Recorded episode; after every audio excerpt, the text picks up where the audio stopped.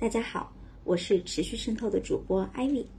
这一期依旧是三位主播聚齐，我们想聊一聊关于旅行的那些事儿。说起这个话题的来源，是因为我们另外一位主播 Holiday 一段颇为神奇的经历。原本他是计划陪朋友去大理待一个月，朋友呢却因为大理与自己预期相去甚远，落地还不到四十八小时就打道回府了，留 Holiday 一个人在大理完成了这次旅行计划。而经过这一个月在大理的深度探索，他彻底爱上了这个小城，就着手计划从广州搬到大理的旅居生活。看似峰回路转的美好结局，却让我们想起那些因为不靠谱的旅伴发生的诸多槽点和故事。所以呢，我第一个想要抛给大家的问题就是：大家理想的伴侣都是什么样的呢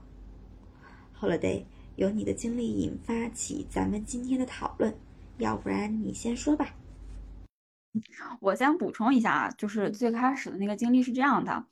呃，我最开始呢是完全没有想说我要出去旅行的，是没有这个念头的。然后总会你身边有一些人就隔三差五的就勾引你要出去。然后我这个旅伴呢，他最开始他是说想要去大理去找寻一些就是生活上新的一些变化。然后他就跟我说要不要我跟他一起去。然后他选择我的原因就是因为他觉得我没有什么事儿干。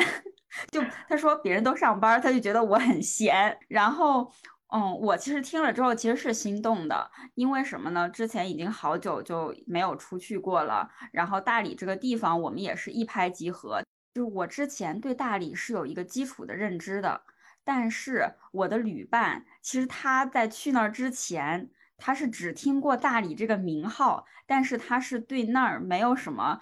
就是真实可感的印象的。所以，当他去了第一天之后，真的不是四十八小时，是不到二十四小时，他就已经打道回府了，留我一个人在那儿。嗯，然后很多人可能会有这种印象，就是说，如果在一段旅程里面，你和你的旅伴，就如果是发生了一些预期之外的事情。尤其这个事情可能不是按照你最开始好的那个预期发展的时候，很有可能你就不会想要再继续这段旅程了。但是我当时的想法是，来都来了，是吧？来都来了，就得持续下去。然后我的这个旅伴还没完，就是当我待到十几天，我想说要回去的时候。我的旅伴发消息跟我说，不行，你都没有待到一个月，因为一个月是我们最初设定的那个时间，就是他第一天他就可以走，但是他对我的要求就有一点双标了，就是你要在那儿待满一个月，然后我差不多也是待了二十几天，然后才回去，然后。呃，这个经历就让我发现，就是对于旅伴的选择，其实真的是蛮重要的。尤其是你想要做一场长途旅行的时候，因为当时我们的定义是旅居，都不是旅行。然后他当时跟我说的还是从这一个地方出发，先一个月试一下，如果可以的话，可能第二个月、第三个月还有其他不同的地方。那第一天就告吹了，之后后面当然也就没有其他。但是如果说以后还要有这种，就是呃长时间旅行打算的话，对于旅伴的选择，对我来说，第一个就是这个人必须是要很随性的，就是他一定是能够在这个这个地方没有达到他预期的情况下，他能抱着一种像我一样来都来了就体验一下的的这种这种心态，他能够持续的给这个地方一点时间。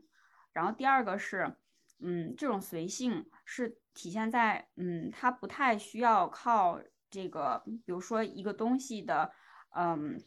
价格去评判这里好或者是不好。就如果是吃米其林，他也觉得是可以的，这个想偶尔吃一顿，他也是可以承受，他愿意陪你去的。但如果是地摊儿或者是一些大排档，他也都是能够随意的陪你进去吃的。就这个这种随性的态度，我觉得也是很重要。第二点就是他需要就是能够融入当地，因为我的旅伴他在上一次那个旅途的经历里，就是他的感受是说大理和他老家太像了，所以他就觉得没有必要再去花特别多的时间，就是在这个地方。但是对我来说，就是可能建筑或者是某一些街道。的设置可能是比较相似，但是当你真正去融入那边的时候，因为尤其是。就是云南是一个少数民族聚居的地方，然后它的饮食，包括服装上，包括生活习惯上的一些特色，其实是很不一样的。但是如果你光一看这个地方的建筑和我老家差不多，这个街区可能你觉得只有古城这么一两条街，走来走去没有什么意思。就你没有真的深入到当地去感受的话，那我觉得你很难去发现一个地方的真正的美好。所以就一个是要很随性。能够陪你去体验各种不一样的东西，愿意去冒险吧。第二个是你需要愿意和当地人或者是跟这个地方真正的产生连接。嗯，嗯，Vicky，那你呢？OK，那我我刚刚问的问题就是说理想的旅伴是怎么样？我觉得理想这件事情真的无上限，真的是越好，你再好也我也是可以接受的。但是我觉得不理想，对于我来说下限还挺高的。我觉得对于我来说，如果我要跟一个人出去旅行，我是要愿意跟这个人一起生活七天以上的。我觉得就是说。七天以上就代表一个已经是蛮长期的一个过程了。当然，我不一定跟他是出去要七天以上，但是我可能是我跟这个人出去，那我是愿意跟他呃长时间生活的。那这个长时间生活就说到了大家的生活作息可能是彼此尊重的。就我不是说他不能说下午起床啊，因为我自己可能是比较呃早起的那一类人，我不是说他不可以。呃，就是晚起，他下午起床也是 OK 的，但是我觉得他必须得尊重我的作息。就比如说我上午我想出去，那我自己出去，他在那睡觉，哦，就彼此尊重这种作息，那我觉得是 OK 的。不要说我上午我早起，我想出去玩，但其实你起不来，你还不让我出去，那这样子我觉得就不够彼此尊重了。另外就是可能消费观也是要比较一致的，就是刚刚 Holiday 有提到。就是既可以吃米其林，也可以吃地摊，啊，就是大家的消费水平可能要差不多。有一些，毕竟有些你去旅游嘛，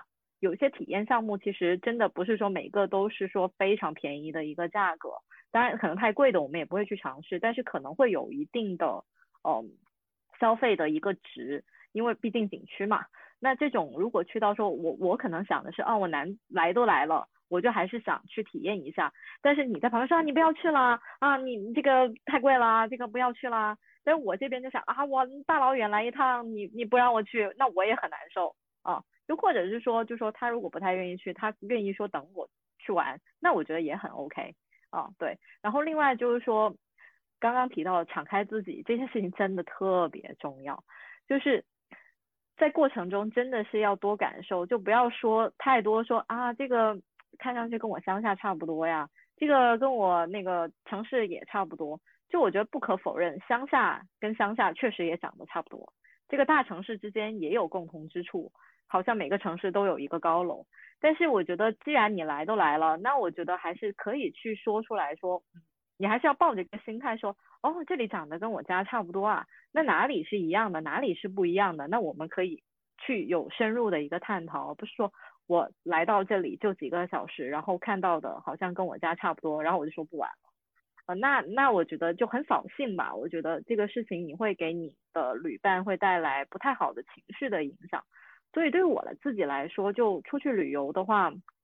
一年也没有很长的时间，毕竟是打工人，就一年不会说出去太多趟。那出去太多趟，我会非常希望我的体验是很好的。所以其实一般来说，我不太会跟不熟悉的小伙伴去自由行。啊，如果就是可能确实自己安排不了，非要跟团，那我可能会选择说，可能那种同龄人比较多的团，去保证说我一年当中为数不多的旅行体验是比较好的。就我一直会觉得说，看什么风景是很重要的，但是旅伴也是非常影响你看风景的心情的。嗯，不知道 Ivy 有什么其他的体验？对，因为你刚才突然说那个打工人一年出不去不了几次，这点我其实感受很深的是。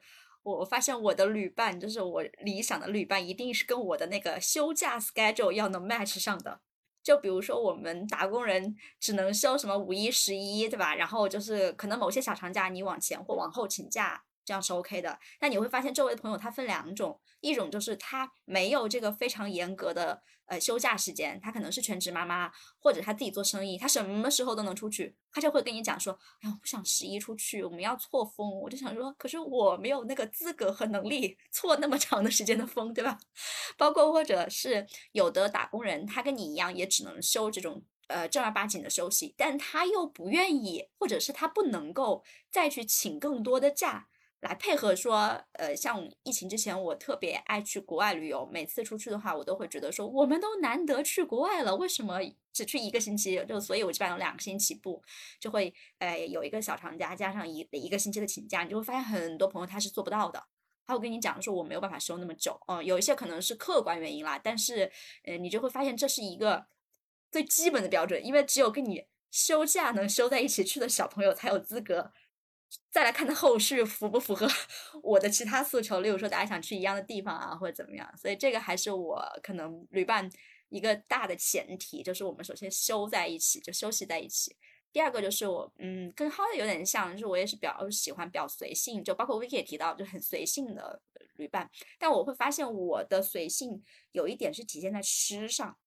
就我。其实是一个喜欢吃东西的人，但是我由于自己吃东西的习惯不是很好，就我可能吃一点我就会饱，所以导致呢，我每一天就是没有办法花很多时间在吃这个事情上，我可能一。一天当中三餐，晚餐我会很想很隆重的去吃它。我们可以去吃米其林餐厅，我们可以去订一个很难得订到的位置。但可能午餐我真的就想随便吃一吃，或者是我起得很晚，我可能就只想吃个那种午餐和早餐的 brunch。嗯，但你会发现很多小伙伴他可能。不一定能接受我这种吃饭的习惯，呃，所以我是那种经常开玩笑，就是 eat for life，就是为了生存而吃饭这种风格。但是很多小伙伴，其实我知道 Vicky 你也是很喜欢美食的嘛，那我觉得就可能不是每个人都能接受我中午就随便吃吃，或者是这个地方很多美食，我们可能只吃吃其中的几家，但是可能还有很多美食我们都没有打卡到。我也许就在酒店随便对付了，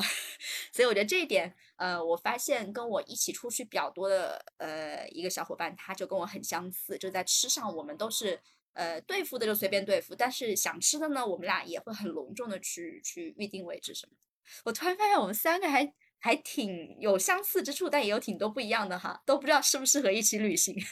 说到这个，我突然想到一个要补充的点，就是这个旅伴。呃，真的一定要选那种你本身关系就很好的人，就是那种即使在旅途中你发生点什么不太愉快，因为总会有不一致的地方，但是不会说因为这一场旅行就影响你们关系，就不会说他反过来就跟你呃，就是有一些小情绪这种。这种人的话就不太适合一起去旅行了，因为旅行两个人真的是，就是尤其是两个人一起出行的时候，他真的是非常考验就是你们的匹配度。那你总归两个人是会有一些。就不一致的地方，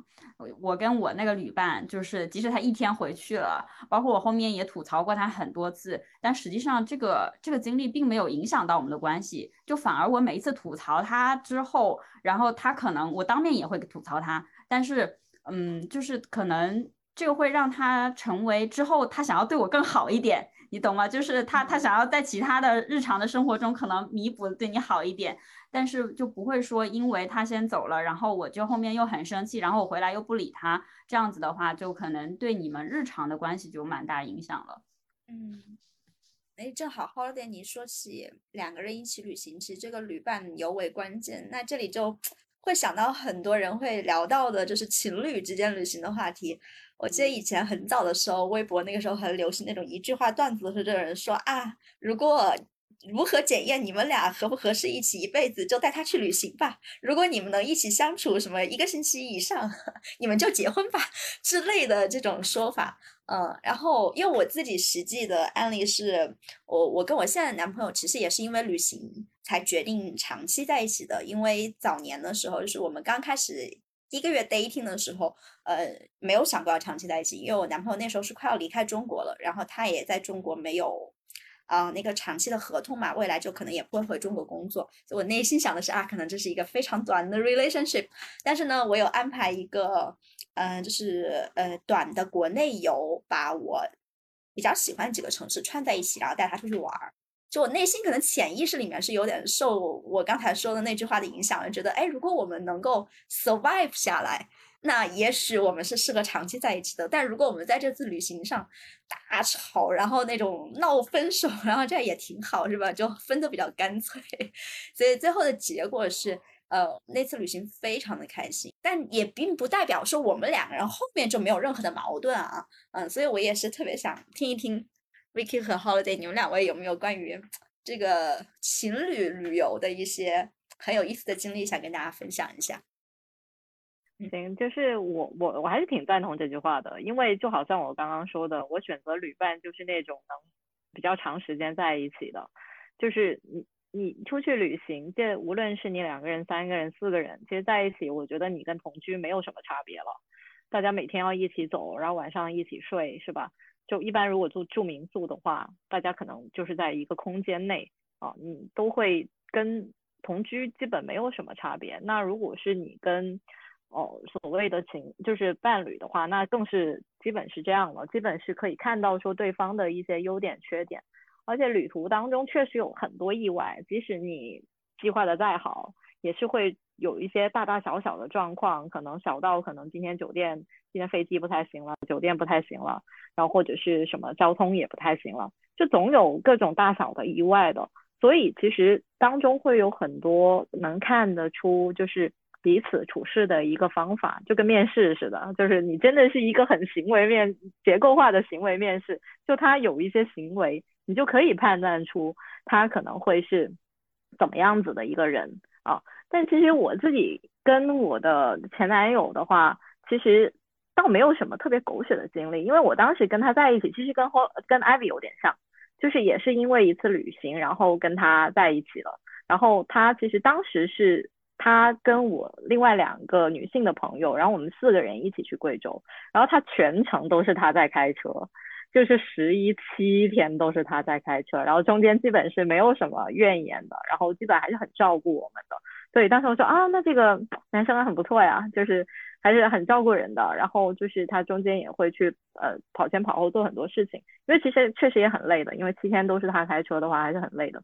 所以就当时觉得啊，这个男生不错，好了，然后后来就在一起了啊。当然也是说，也不是说后，当然现在分了哈，但是我还是觉得他还是确实是不错的一个人。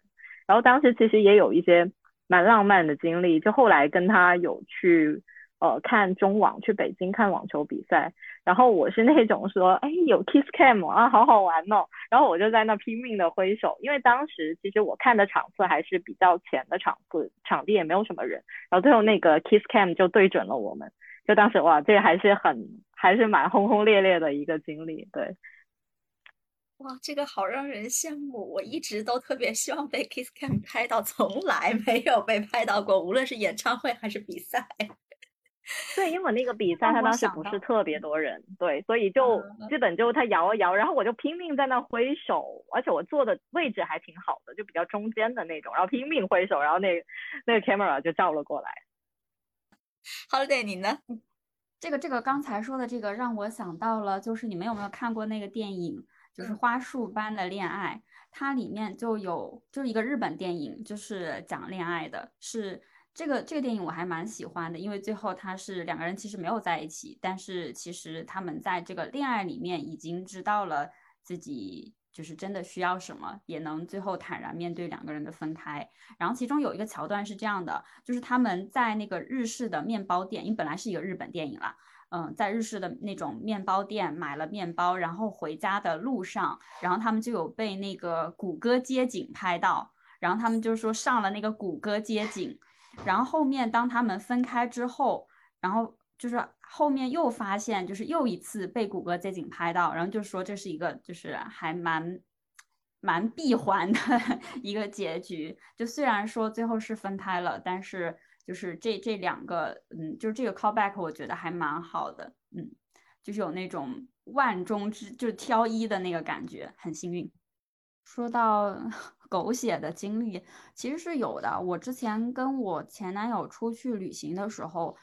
呃，先说浪漫的经历吧。因为我我是我现在虽然分开了，但是也还是觉得他是蛮好的一个人。就他首先这个人是很随性的。就如果说呃旅途当中出现了什么意外的状况，我觉得他都还是能很坦然的接受，也不会怪我。我记得有一次我们去澳门，然后那个订的酒店呢，它的空调坏了，然后那一晚上只有一个很小的风扇可以给我们吹，因为澳门大家也知道，就是还没有疫情之前还是挺贵的，就你临时换的话，其实可能真的要就是至少一两千块钱一晚的酒店。然后当时那个酒店其实也已经定了，然后他也没有多余的房间了，就是这么一个情况，那你就只能。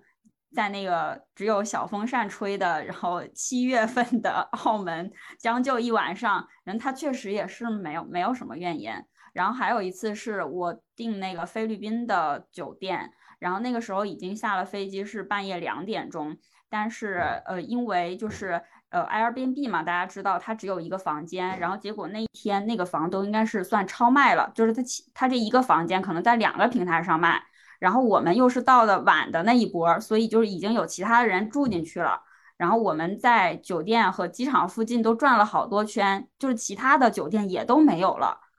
就没有空房间。然后也打电话给 Airbnb 的 Airbnb 的客服，就是沟通了蛮长时间，但是就没有办法解决。然后等我们就已经就是所有的这一套沟通下来，都已经凌晨四点钟了。后面我们就说算了，也别睡了，就找一个麦当劳就进去吃了点。他马上要开始的早餐，然后等到白天就做了其他的事情，然后又 check in 了第二天的酒店，就这一套下来，这一个晚上他也没有什么怨言，所以我觉得就是他是一个很很随性的人。那这种随性体现在当你们经历一些不好的事情的时候，他的这种不埋怨或者他的这种理解和陪伴，让你觉得这个本身也算是一种浪漫。但是，呃，他是他的可能有一点太随性了。就有一些你该争取的事情，他也是不太愿意争取的。也是在我们在菲律宾的那一趟旅程，是去一个岛上面，然后坐那个岛上面，就是都是那种很像，如果大家常去泰国的话，就是那种突突车，然后那种都是，嗯，就是当地人驾驶的嘛。嗯，岛上面的话，相对来说人是比较少的。然后我们当时住的那个度假村呢，相对来说有一点点偏，但是。嗯，就是当我们已经我跟那个车，就是那个司机已经谈好价格之后，然后他开到了那个度假村，然后到了度假村门口，他要临时加价，就我给了他一个整钱，比如说一千块的，然后但是他不想找给我剩下的零钱，就临时要涨价，然后我就跟他说，这个价格是我们谈好的嘛。那我就在争取我应有的这个权利，你应该把剩下的钱找给我。然后那个司机就一直耍赖不想找，然后我就跟他，威胁他说：“我说你要是这样的话，那就是我可能就是要找度假村里面的人出来协助，或者是我要报警处理。”但是，呃，我当时的男朋友就听到这个之后，就觉得就可能会会引起什么。争端，他可能觉得他要打我，但是其实当时是一个很安全的环境，就是已经到了度假村门口了。然后他他一直就说，那你要不然就算了吧，就就多给他点钱吧。所以就是这个事情让我觉得看到了他性格上比较比较软的一方面吧。但是我自己可能是一个偏硬的人。就是这种性格上的不合，就是在这种旅行里面一个很偶然性的事件上体现出来了。我就觉得可能之后算算是一个分手的前兆吧。就确实是性格上很多没有办法磨合，他可能太随意了，别人说什么可能都行，但对我来说有一些我坚持就不行的，就是不行。嗯，你刚才 Holiday 说起就是嗯一个人的优点，其实有可能是他的缺点，这点我还是感受蛮深的。嗯，我我男朋友其实也是这个样子，就是说他因为是一个性格比较内敛的人，其实他内敛的人，他包括他的喜好，可能很多东西是，就是我觉得浪漫的地方，也是我跟他一起出去旅行，我会觉得哦，他能给我带来新鲜感的地方。但可能因为他内敛的性格，在很多事情，比如说我喜欢拍照上，我们就会有很大的冲突。呃，每次基本上我们俩矛盾都是因为拍照。呃。之前就是呃，他在日本工作的时候，我去日本找他，因为很多人去日本都会穿那个和服嘛，然后就是那样一整套去那个清水寺上面，就是京都，然后这样走下来，整个什么三年二班那样子拍照就很漂亮。我想我肯定要来一套啊，而且我当时吧，就还比现在作一点的是，可我现在吧，也就自己来一套就算了。我那个时候就觉得，哎，你一定要陪我来一套啊！我好不容易来这里是吧？然后他就特别无奈，因为他性格就是那种很内敛的人嘛，他连平常自己可能穿衣服都是很低调的，他都不爱去穿那种很扎眼的衣服，所以他就没有办法接受。他说这个和服本来就很跟我很不搭，我还是一个那种外国人的脸，穿这种和服就很有违和感啊！但是我又硬逼着他去就穿，所以我们俩刚开始就。爆发了非常大的矛盾，嗯，那我也其实当时脾气也很大，我说那不拍就不拍，然后就一天板着脸，可能就要准备去玩清水寺。当他最后还是妥协了，就愿意陪我拍，但是我明显能感觉到他整个人都是很僵硬的，穿那个和服，而且和服它是一整套，底下那个凉拖还是那种木屐嘛，就他会很不习惯穿那个木屐走路，还要爬山什么的，所以其实那个点还是挺为难他的。但当下呢，我会觉得。呃，我才是委屈的那个呀！我是来大老远过来找你玩，让你陪我拍个照，怎么了？所以其实就那个时候，嗯，在气头上不觉得，但回头想，其实我们俩比较有容易冲突的，真的就是这种性格上的矛盾。当然也也是有很多很开心和浪漫的事情的话，就是像因为他自己比较喜欢看书，所以我们每一次呃去一个城市的话，一定会有两件事情要寻找，一个就是当地的书店。二个呢，就是因为他吃素，所以我们一定会找当地好吃的素菜馆。其实，如果不是因为跟他在一起的话，可能这两个。To do list 在我的任何其他行程里面是不可能会有的，但是如果你会发现你跟一个人有这样 routine 了之后，啊，比如说我们每到一个城市都去找当地有意思的书店和蔬菜馆，反而就会成为你们两个人之间那种嗯才懂的那种默契，而且在这个寻找的过程当中，确实也发现了很多很有意思的书店，比如说我印象中在那个新奥尔良就有一个书店，是一个老太太开的，然后每天就到下午四点钟就关门了，啊，他们家在关门之前就跟国外的商场一样，就会很。多人在关门之前涌进去，然后国外也是关门了之后，但是你进来的客人他会让你继续看嘛，就买东西也是这样，然后那个书店也是这样，你就可以一直看，嗯，但是他就是不放新的人进来了，所以就类似这种很有意思的书店，包括在曼谷，当时我们去看过一个旧书店，所有的书都是几块钱，然后那个呃记录书的那个店主，他本身也是一个老外。他就是呃，可能倒腾这种书，他特别喜欢。然后你会发现那个店真的就是像我们国内的旧书店一样，没有什么装修可言。但是有很多各地的读者就会倚在，可能坐在地上，趴在地上，然后就是甚至有点衣衫褴褛，然后在那里看书。但是书店店主也不会赶他们走，就会觉得只要你你愿意看，你想看，你就可以在这里。所以就是很多这种场景嘛，其实还是蛮感动我的。我觉得如这个人，他可能就是。他的生活某一些方面是你想要成为的样子，那如果你跟他在一起之后，你就他有去坚持这些事情，你也愿意陪他去做，呃，但是也正是因为他这些呃想要成为的样子，也导致他性格上就会跟我会有很多有冲突的地方啊，包括我还记得有一次我们一起喝酒，就我就喝大了，然后在路上就有一点点是那种很夸张、很抓嘛，就包括去我我们当时一起去逛那个。嗯，二战博物馆其实应该是一个很严肃的那种场馆，嗯，里面都在讲说各个世界地方二战的经历什么的嘛。然后我就在那里，就是呃，会跟当地的老兵在那儿调侃啊什么的，就表现的就是那种很兴奋、很亢奋的状态。因为我喝完酒就是这样子。然后我男朋友就特别不愿意站在我旁边，他会觉得很丢人，因为他自己。平常不是那么讲话，因为一个内敛的人，他是很怕引起别人的注意的。而我就是那个 全场都别人看着我说，这个中国女孩为什么在这里讲话声这么大，而且这么激动？他就很不想承认我是他的女朋友。所以那次其实我印象还蛮深，其实当下是很生气的，因为我会觉得我靠，我喝醉了你都不管我啊！当然他有远远的，就是关注我有没有就是。比如走不动啊，或走不了啊，但是他并不想站在我旁边，所以就是我们所有的冲突都是这种性格上，因为他很内敛的冲突。嗯，正好说到这里，其实我也有一个感慨哈，就是说我们刚才在一直都在谈的是我们一起出去玩的旅伴，不管是好朋友啊，或者是这种恋人啊什么的，呃，但是因为我们也有很多，反正我自己也有很多，呃，我记得 Vicky 和 Holiday 有很多就自己一个人出去玩的这种经历，所以。讲了这么多跟别人一起出去玩经历之后，是不是，嗯，反而其实觉得自己一个人出去玩也是蛮有意思的这种感受呢？我也很想听听两位的一个分享，特别是 holiday，你应该有很多自己一个人出去玩经历吧，因为你本身也是自由职业。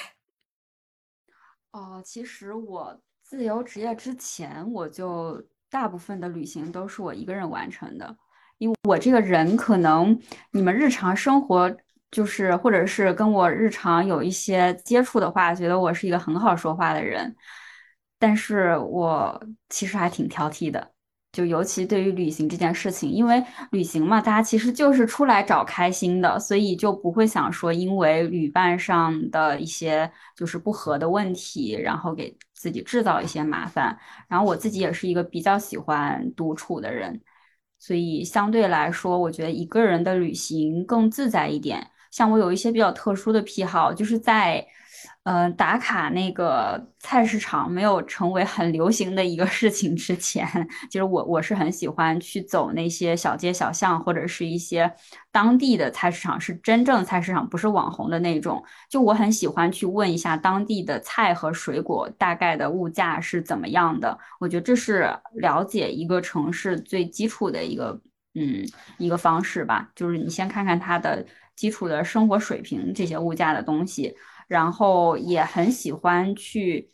呃，相对来说比较小众，或者是可能大部分人觉得啊，这有什么意思这样的地方，那可能我我的旅伴是没有办法理解或者是完全配合的。嗯，大家如果很喜欢去景点的话，我又不喜欢，然后我很喜欢去那种所谓的三卡拉的地方，但是大家又不喜欢。那那就是这种不可调和的矛盾，还不如就一个人，就是你想去哪儿就去哪儿。而且我后面旅行有一个转变是，我不太喜欢做什么旅行上的规划，就我更想说，就完全的随性一点。就这个这个旅途，我可能是提前个一两天我才订了这个机票，然后这个中间就是哪一天住什么样的酒店或者住什么样的民宿，我可能都是当天现看，或者是。我可能住到一个青旅，或者是一个呃，就是可以跟呃更多就是旅行的人一起交流的一个地方，然后可能当当天认识了一些什么旅途上的伙伴，然后再去决定第二天走一个什么样的旅程，就更真的是很随性的这种旅行的方式，其实并不是很多人能够接受这种。然后我我也挺能就是在旅行里面吃苦，但这种吃苦其实主要是。我很享受这种体验不一样的事情，比如说有一次在香港，然后真的是暴雨，然后我订的那个呃，就是我订了一个呃青旅，然后它里面还是床位，因为香港也住宿很贵嘛，就是它那个青旅其实本来也是很不错的，但是我只订了我自己的，然后我香港的朋友本来他是住在香港嘛，他是不需要住宿的，但是。嗯，就是那一天真的是吃完饭之后下暴雨，就是我们刚巧就是可以赶回到我住的那个青旅的那个地方，但是他就没有办法在那个暴雨的情况下再赶回他的住所。然后那个青旅的床位其实也是没有办法，就是两个人一块儿睡的。然后我们俩就俩人都没有住，都没有住那个床位，就在那个呃酒店，就是相当于酒店的那个大堂，我们俩就聊了一夜的天儿。所以就这种，这种就是可能别人看起来还挺就是挺惨的经历，我自己其实还是蛮享受的，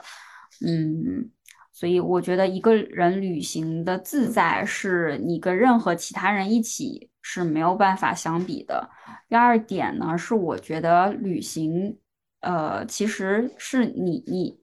你可能更多的也是为了去认识一个你曾经不那么了解，然后又想要了解的地方。所以一个人旅行的时候，其实是能够更多的打开你自己，因为你两个人一块儿，或者是几个人一个小组一起出行的时候，那更多的连接和沟通其实是发生在你们内部的。你很难说，你抛开这个小团体，或者是抛开对方，然后你就去跟当地人怎样怎样，其实是挺难的。所以。当你一个人的时候，你你其实是更有这种自由度。你比如说走进了一个小酒吧，你就去听听歌，听听这里面有的故事。然后或者是你偶尔进了一个什么样的就是书店，然后你可能跟书店的老板，你就在那儿看一下午的书，或者是跟他聊一下午的天儿，或者是我顺便录一期播客，都是有可能的。但是当你是很有目的性的、很有规划性的和一小群人，嗯，去去旅行的时候，你是很难有这种就是很突变、很突发性的这种行为的。嗯，再有就是我之前有一段旅行的经历，也之前也跟挺多人分享过。嗯，就是疫情之前的那个九月，然后我去塞尔维亚和波黑，然后这两个都是偏俄语系的国家，也不讲英语。然后我在那儿是真的丢了所有所有的证件、钱包、所有的现金全都没有了。然后当时我一个人，然后那边也。没有什么，呃，就是呃，中国人，就是中国人其实还是相对来说挺少的，而且那个时候是赶上九月中秋的假期，那边的大使馆是放假的，所以我是联系不上，没有任何人可以帮，就是提供什么帮助的，我也没有旅伴，但是你你就只能一个人去，呃，接受这个现实，以及一个人去想办法。所以，我就是之前不是网上有一些清单，什么你做过最孤独的事情，分几级几级，一个人怎样怎样。然后我一个人真的是，我觉得我一个人在国外比划着，然后跟人家的警察做那个丢东西的笔录，我觉得这个事情还有点孤独。但是反过来，当我就是回来之后，我再去看这个事情的时候，我觉得就是你得到了。呃，如果是你跟其他人一块儿，你就没有办法获得的这种成长，就你真的需要一个人去面对所有的这种不顺遂，然后你需要一个人去想办法去去解决。嗯，就是这种对你的能力或者心智上的 磨练，就是一个人旅行最大的益处吧。然后一个人也有很多时间是可以去想一想你之前想不通的事情，因为很多人他旅行可能是期望旅行去解决你什么现实生活中的问题，比如我该不该换工作呀，或者是我该不该和他分手啊，什么这种问题，你可能就很很容易在旅行里面去想。但如果一个人的话，你可能走在海边上，或者走在山上徒步，你就很很能够，就是在这种你对自然或者是对这个城市的一些感知里面去得到一些灵感，你就可能知道某一个瞬间你就知道你要怎么做了。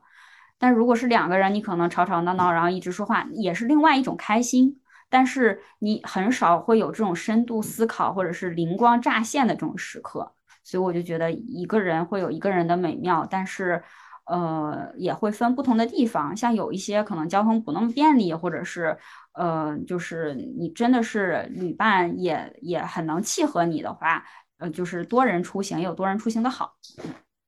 对我之前在，因为在欧洲，在德国、英国都待过，所以当时在欧洲的时候还挺经常一个人旅行的。我觉得主要两个原因，一个是就是西欧那边整体还算比较安全哦，特别还是疫情之前的一段时间，就当时一个整个局势感觉还是相对比较稳定的。然后另外就是说，因为当时也在读书嘛，因为朋友之间大家读的专业不太一样，所以大家就做作业的 deadline 的时间不太一样，所以有的时候是真的不太好凑时间哦，所以就有的时候。就干脆说哦，那也不要等了，我也想出去玩，那就干脆自己出去玩。所以其实自己出去玩的感觉会更灵活自由一些。你毕竟你是不需要迁就别人了，即使那个人是你非常好的朋友，但是很多决定你不太需要迁就别人。因为我其实出去玩，我经常会对博物馆很感兴趣，就是那种我看到那种有。历史感的东西我就挪不动步，我就很希望说听讲解啊，然后去看各种东西，会很仔细的去看。所以一般我在博物馆花的时间会非常长，就基本是可能比如说一个下午就这样的一个时间。就我觉得这个对其他人来说，它不一定是一件非常享受的一件事情，他可能对这个东西没有那么感兴趣。那我觉得如果这样子一起旅行，其实哦大家也不会特别开心。所以很多时候我也会自己一个人去博物馆哦，反正我我爱停多久停多久，我爱看多久看多久，所以不太需要说去迁就别人的时间。而且另外的话，我觉得一个人出去的话，嗯，我当时是蛮多时候都会住那种民宿家庭，就是住在别人的家里的那种，而且就是跟他主人一起住的那种，那种我一个是感觉会更安全一点哦。然后，但但是因为住这种地方的话，你就会跟当地人有更多的交流，你会通过他们去有对这个本地有更多的了解，所以我觉得这个也是蛮好的一个地方。有的时候，比如说你跟别人一起出去的话，那不一定有特别多的民宿可以满足说可能三四五个人，然后你就不一定能跟本地人住在一起了哦。所以我觉得有的时候这也是一个人出去旅行的一个便利。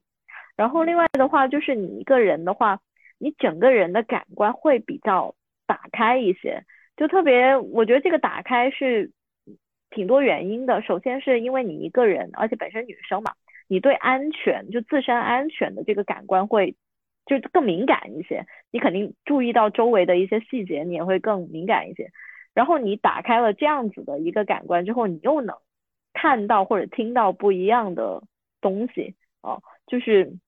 你也会有别的一些感受。例如，我记得有一次我在德国，就是。还蛮能感受到陌生人的善意的，就是我只是在一个就车站旁边低头看了一下地图，然后就有一个德国女孩就走过来说，哎，那你一个人，你这个要不要帮忙啊？你是不是要去哪里啊？我给你指路吧，要不给你就是告诉你大概怎么走，你是不是看不懂啊？就是你还蛮多时候一个人的时候会感受到挺多这样的善意，包括在英国。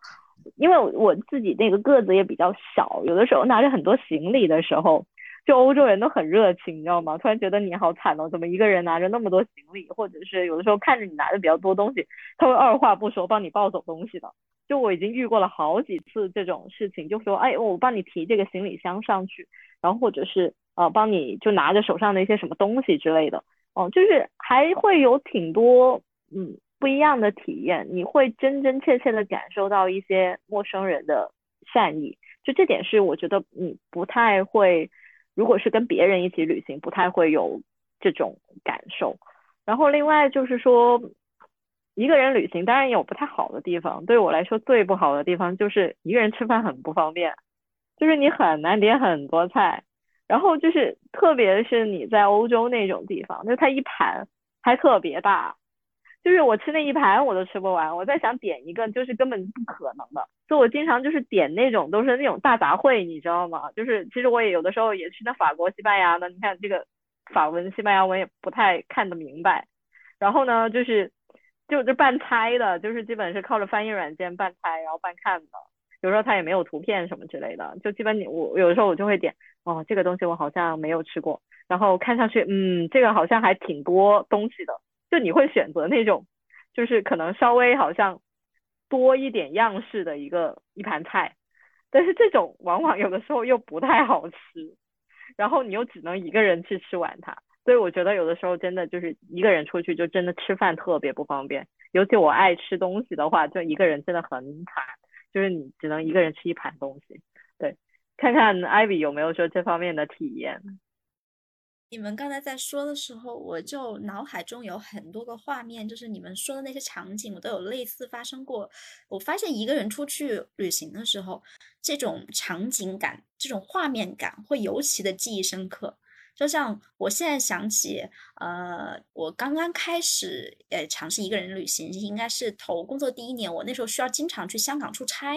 然后出差之后可能自己就会多待几天。呃，然后香港因为大家都知道是那种啊看起来车水马龙，然后非常繁华的样子。然后我一个人站在那个呃维多利亚码头那里，看着那种夜景，就会有一种哇我好渺小啊，我一个人好孤单，就是那种场景感。所以我现在脑中就会浮现那个刚开始的时候是那样的场。景感，呃，我不喜，我那个时候是不喜欢一个人旅行的，但后来可能因为啊，又经常一个人出差呀，然后再加上可能是不是因为大了之后，呃，自己还是内心的这种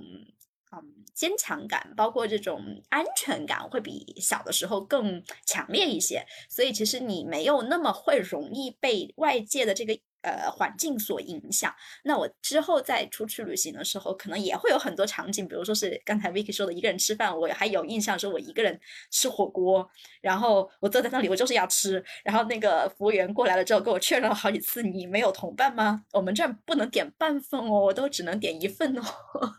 就那种场景我还记得，但是我也不会觉得说啊，一个人好孤单或怎么样。嗯，到后来就很喜欢一个人旅行，是因为。就是就像刚才你们说的，就真的非常自在。嗯，我可以一天只做一件事情，但我只要这件事情做的开心，我我觉得就是值得的，我也不需要跟谁去交代，或者我也不需要对谁有责任感，说啊，我好像没有带你去到足够多的地方，因为可能我一般跟别人出去玩，我就是那个做攻略的人啊，所以我内心潜意识里面有点责任感，虽然其实我也不是说做很详细的攻略啊，但可能我有潜意识责任感，就是说我要让你们玩的开心，我带着你们去到啊这个地方有意思的地方去，如果你们今天玩的不开心，好像我也没尽到自己的责任，所以。呃，还是多少有点压力了。但是如果一个人的话，我就完全不需要考虑这个，就不开心就不开心，开心就当是赚的，所以真的非常自在。所以我现在想起就是，嗯。一个人后来很开心的这种画面，就是呃，我一个人去啊，在美国那时候，因为我们经常去美国出差，是要去到一些学校所在的城市，因为大学城就是 University Town，它有的时候不是会很偏的，它不一定是像什么纽约呀、洛杉矶啊这种地方，它可能就是在一个 in the middle of nowhere 的那种地方。但是我一个人可能就先飞到那个地方，好，然后可能后面两天的行程才去看学校，那我就会自己先安排其他的事情。我印象很深刻的是，当时去 Nashville。呃，那个也是美国中部的一个城市，那我在那里吃了，呃，至少是这几年以来，哎呀，那几年以来，我认为最好吃的一顿 brunch，因为它是做那种烤鸡啊，然后烤的国外就是不像一般的烤鸡，国外的烤鸡都会很。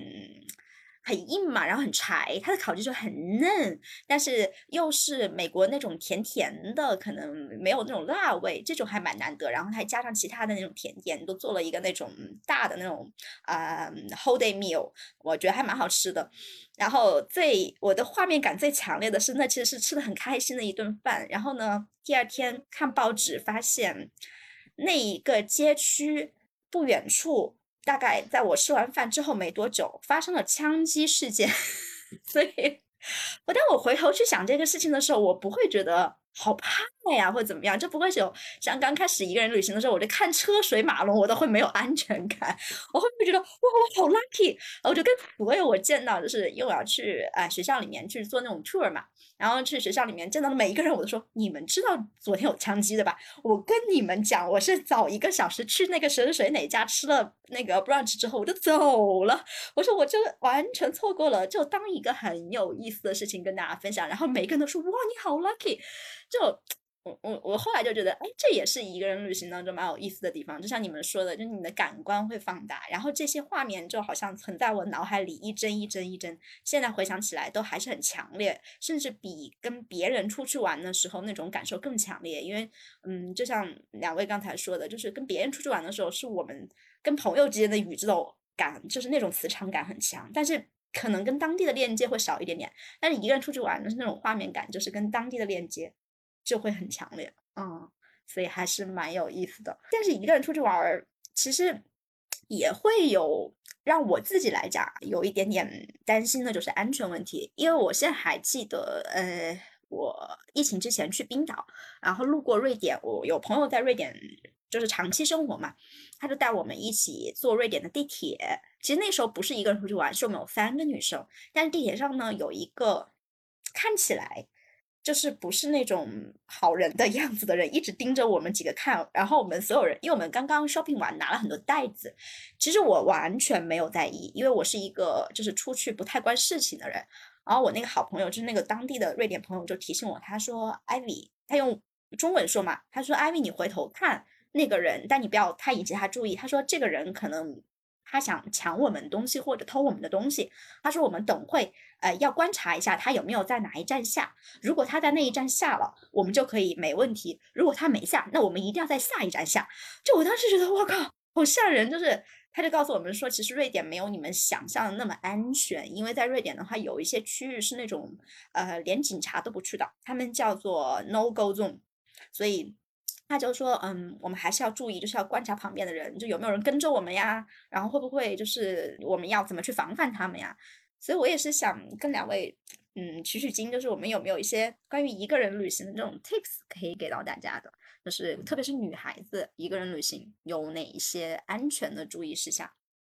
要不然 Holiday 你先来，嗯，因为你上次租房给了我们特别多的实用建议。其实我一个人旅行的时候。呃，还真的有遇到过一些状况。我之前有一次，有一次在呃香港的时候，然后是我当时也是刚毕业没有多久去那边玩，其实就是社会经验还不是很足。然后当时一个人出去玩，其实是那种兴奋，或者是还挺愿意在旅途中去结识一些旅伴的。所以你是抱着这个心态，可能想要去认识一些人，或者是不至少你不抗拒别人去跟你搭讪，尤其当他也是一个旅行者的姿态去跟你想要结伴。就是当他提出这种要求的时候，你可能会觉得啊，这个还蛮不错。然后当时我是一个人去，呃，住的那个酒店，它是那一栋大厦里面，其实它有好多个不同的酒店。然后就是在那个大厦里面遇到了一个，忘记他是哪里人，反正一个外国人，一个外国男性，嗯，大概当时大概有三十岁左右的样子吧，我当时二十出头。然后他当时是去香港出差，我们就是住在一栋大厦嘛，所以就相当于就是你晚上是要回同一个地方的。然后遇到之后，然后他就说，好像看你也是一个人，我们要不要就是一块结伴出去，就是可以一块结伴出去吃饭。然后当时我是觉得，就是吃饭这个事情，你知道，一个人其实是挺困难的，尤其香港的东西又挺贵的，所以你是就是如果是有其他人跟你能够一起 share 一下，或者是就是你你可以多点一点东西也是挺好的。然后我们是一起吃了茶餐厅，然后又一起去那个维港。就是也是 站在那个维多利亚旁边，然后你就觉得好像哦自己好渺小啊，什么这些感慨都出来了。然后交流了一通，然后是要就是吹了风之后是要回去了。回去之后，他当时就邀请我说：“你要不要去我的房间看看？”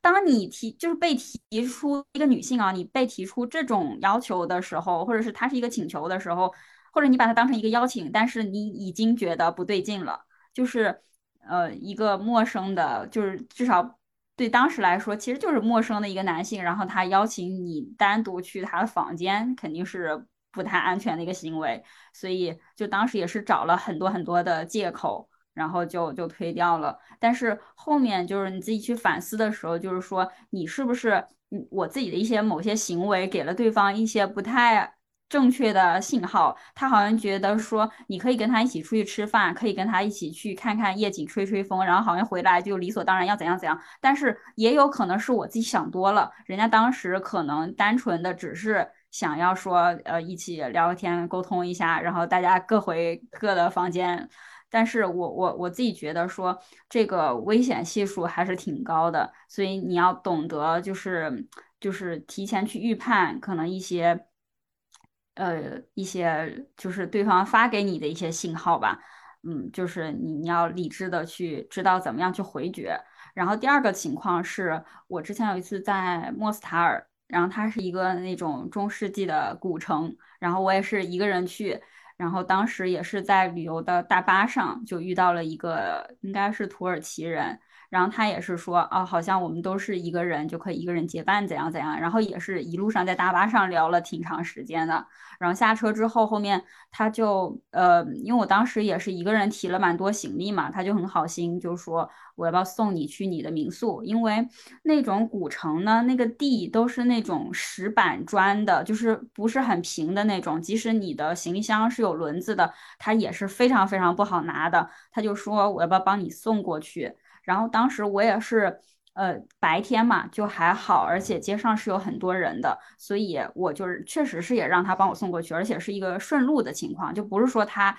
要跑很远很远，因为那种那种城很小。然后他帮我送过去之后也是没怎么样，他就也去了他自己的酒店，但是他就知道我住在哪里了呀。然后到了晚上，他真的就有来敲门，就是。他有来敲门，那意思就是说，我们可以就是约第二天的一个什么行程，还是可以结伴出去，也是蛮礼貌的。可是你当时我我是一个人住啊，一个人旅行住 Airbnb，然后那个房子里也只有我一个人，然后当时也已经是晚上了，他来敲门，我当时也真的是吓了一跳。我去开门的时候呢。也是胆战心惊，但是你其实不开也不是特别好，而且当时我是不知道是谁的，我以为是房东或者是周边的一些就是邻居什么，过来敲门，而且我当时的灯也是亮着的。那你去开门，然后发现哦是他，然后也也是吓了一跳。然后他当时就是说，就是我们可不可以第二天就是约什么样的行程？而且他已经一边说一边走着进来了，就是在客厅嘛。然后我我是其实是整个脑子都很害怕，在想各种策略怎么让他能够回去，或者怎么能够回绝他，就不要让他一直待在这儿。然后我就跟他说，我的就是另外约好的旅伴马上就要回来了，就是我要我要准备那个就是出门我要接他了，然后就就就是以这个为借口把他送走了。然后当时因为也是就是在那个地方的晚上九点钟。九九十点钟，其实已经是国内很就是半夜，呃三四点钟吧，大概就是六七个小时的时差。然后当时我也是猛给国内的朋友打电话，就是感觉好像说我要去接他，但实际上就是那个对方也没有听嘛，就是已经半夜了，他也没有听，然后就猛打电话。然后我跟那个人一边在说，我说他怎么这样子呢？就明明说好了时间，然后我要去接他，然后又不回电话，巴拉巴拉跟他说了一通，所以就是。嗯，呃，进我我的建议啊，就是从这两个就是就是还蛮有一点点危险的这种经历里面，第一个就是，你你要对就是不要对呃陌生的人都抱着一个他好像非常善意的这样的心态去看待，因为。嗯，至少防人之心不可无，尤其是当你是一个单身女性，然后有单身的男性对你抛出一些好像橄榄枝的时候，你一定要就是有有一个预判，他可能是想要有一些嗯什么事情跟你发生。但如果你是不愿意的，你你就要就是懂得去回绝。第二个是，嗯，尽量不要让对方以为你是一个人。就还是让他觉得你是有其他旅伴的，尤其是让他知道，比如说你有男朋友跟你一起啊，这样子会会比较安全一点。然后其他的一些小的 tips，就比如说，嗯，不要刻意的露财，因为有一些地方它的那个财富就是这种呃不均衡性是非常非常明显的，就可能在这个城市的某一个区是已经很很富的这样的区。各种商场什么金碧辉煌，你就觉得好像这儿的人都生活水平很不错，但是他可能隔一个街区就是贫民窟了。你走回去的时候，嗯，就是你的现金啊，或者是买的很多东西啊什么这种，其实尽量都不要外露。然后还有一点就是，当你选择酒店的时候，或者选择民宿的时候，一定要注意这种地理位置的便利性。我后面的那那一次经历，其实我比较幸运的是，因为本身那个 Airbnb 那个就是它是在一个街道上，它旁边就是有一些小酒吧和一些。就是小商店的，所以相对来说，就如果真的是我当时已经脑子里面转了，就是如果他真的是有一些什么行为的话，那我可能要大喊大叫后，我要冲出门口，我就要跑到旁边的那个酒吧那那个店里面去，怎样怎样，就是你要想好这个逃跑的路线。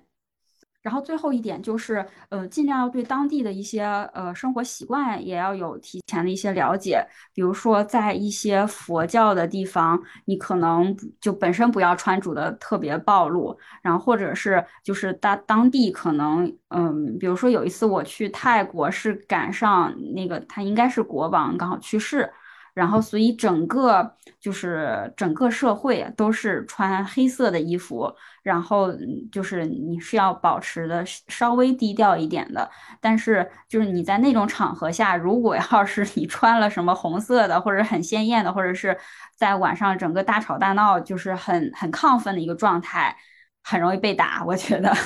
所以，所以就是，嗯，你要对当地也是，就是对他的社会环境和他整个的，呃，就是生活的习俗也要有一定的了解。嗯，基本上我想到的是这些，看看，呃，Vicky 有什么想到的，可以跟我们再分享一下。啊，对，刚刚那个 Holiday 讲到有一些经历，就其实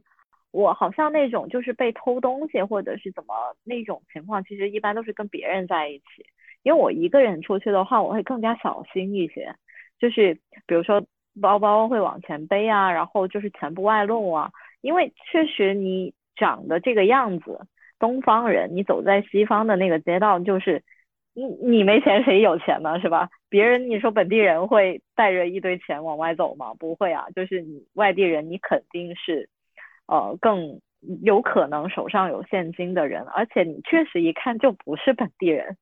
对吧？你你一说出来，你也不会说当地语言是吧？那除了英语国家好，那你一听你也不是本地口音，就这种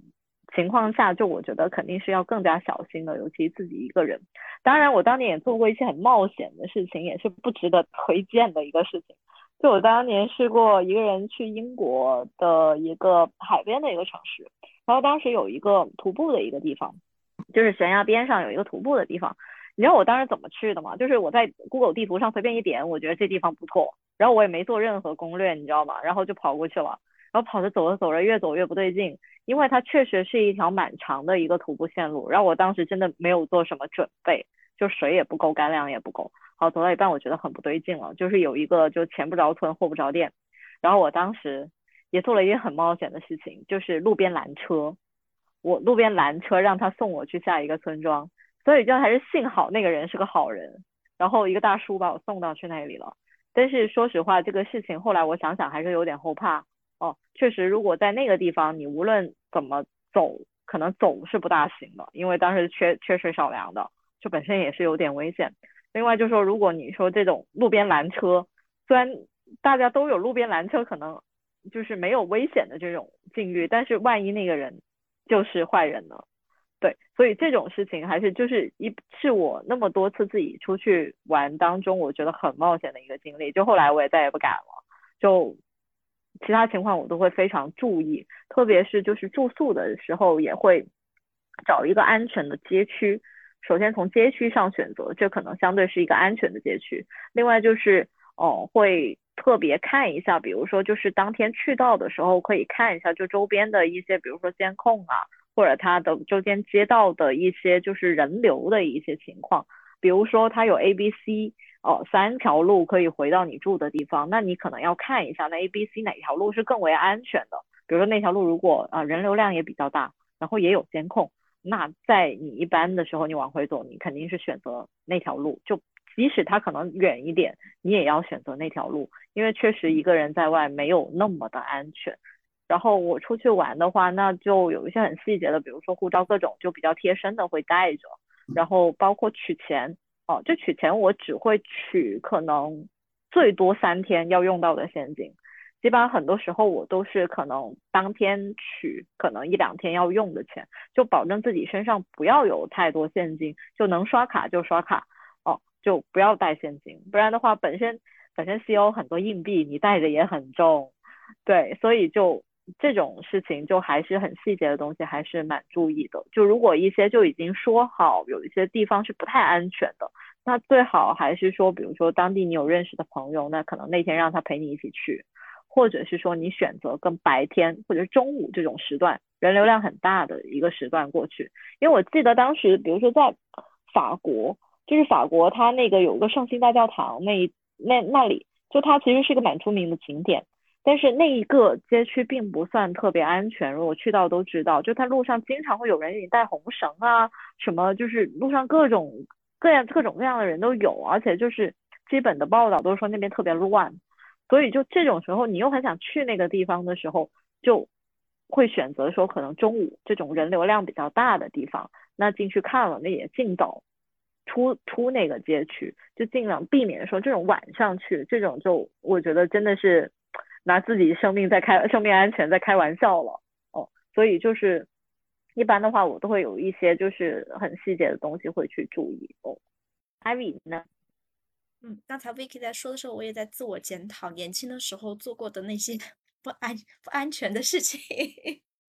对，就是因为我也想起我，嗯，第一次住 L B N B 的时候也是在香港，那个时候是去听杨千嬅的演唱会，嗯，然后因为那个时候还不太。有概念 L B N B 是什么？只是觉得好像是一个比较新奇的住宿方式，呃，然后呢，当时订的那个呃房间刚好是一个，就是他写的可以住两个人。那我当时就是潜意识里面就跟酒店一样，就是可以住两个人嘛。呃，我也是自己先订了，然后有群里面的小伙伴说，哎，我也想去看那个演唱会，然后他应该是在深圳，就说要不然你就跟我一起去，能不能？呃，就是 share 我的住宿也会给我那个费用，我就觉得，哎，那别人也也都是歌迷啦，大家也很热心，虽然其实完全没有见过，嗯，那我也就非常爽快答应了。后来其实到 L B N B 的时候，我心里是有一点点麻的，是因为我看到的是一张大床，就是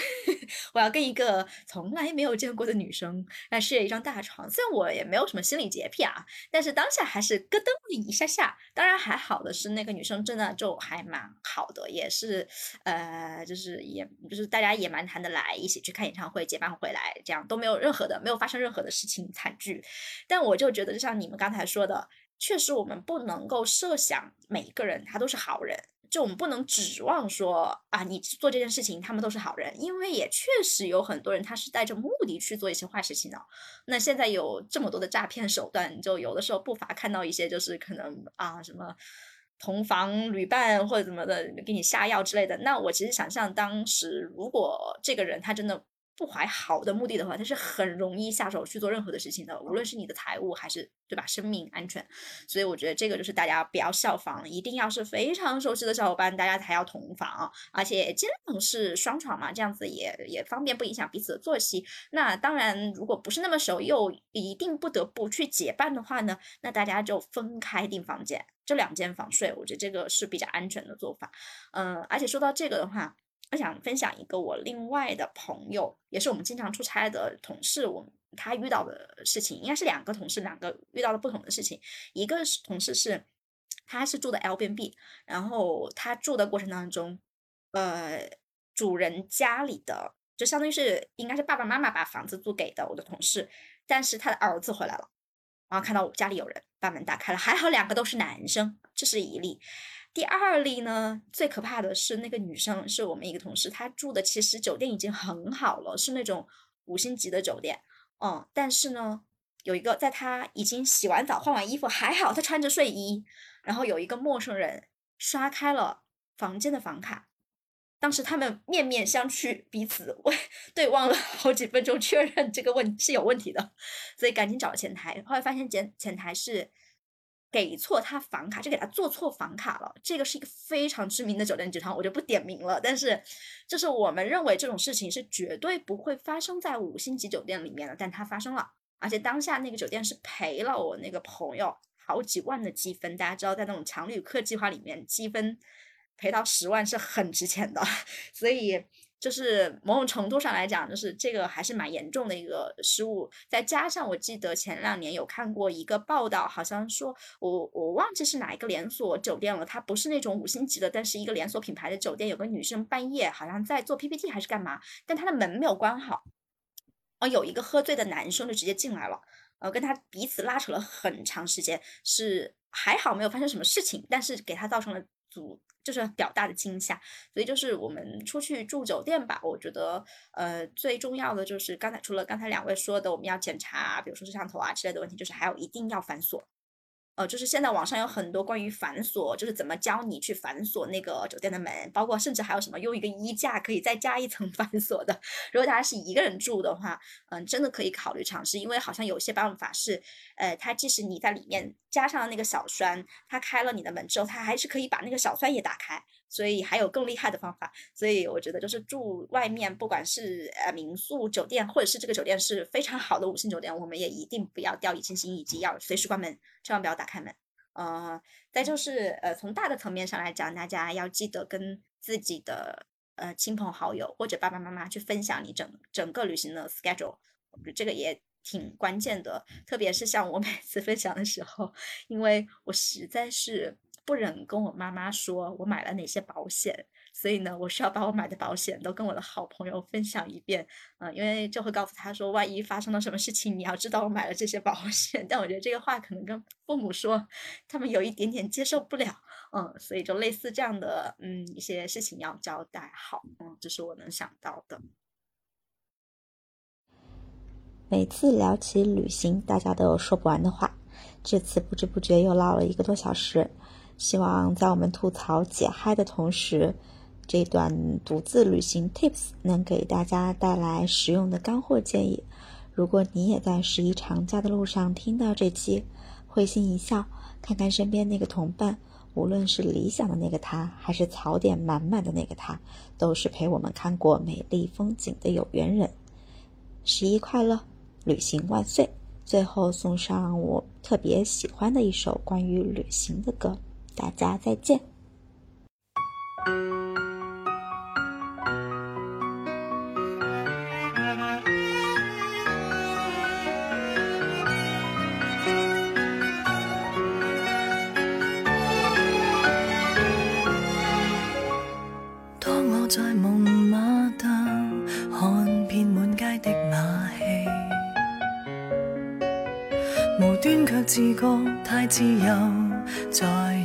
变不出惊喜。避了你至少几千百公里，原来为了让你不要再度被提起。遇不到他，怎够肯放得开你？愿我那未站在马德里，伤心就旅行，盼会遇上安分，在地球尽处共我拥吻。最怕世上有偏，发觉没有此人，冰岛也没有避世的小镇。一生在旅行，买票预了双份，站站停下，最后也空等。毕竟也自由过，算有幸有不幸，当作四出消遣散心，预备六十六岁初吻。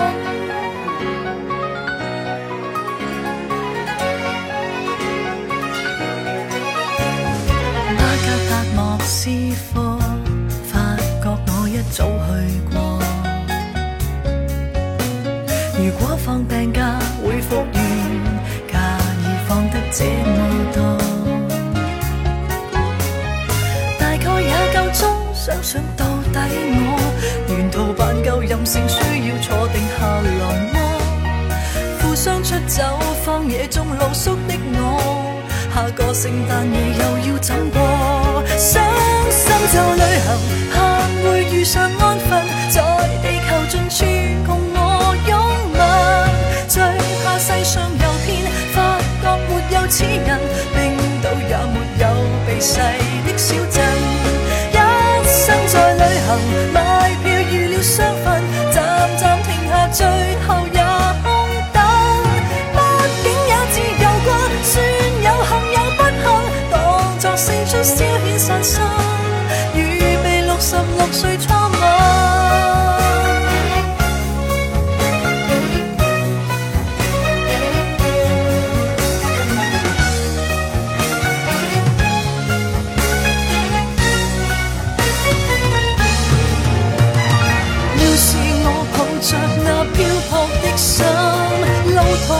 任谁亦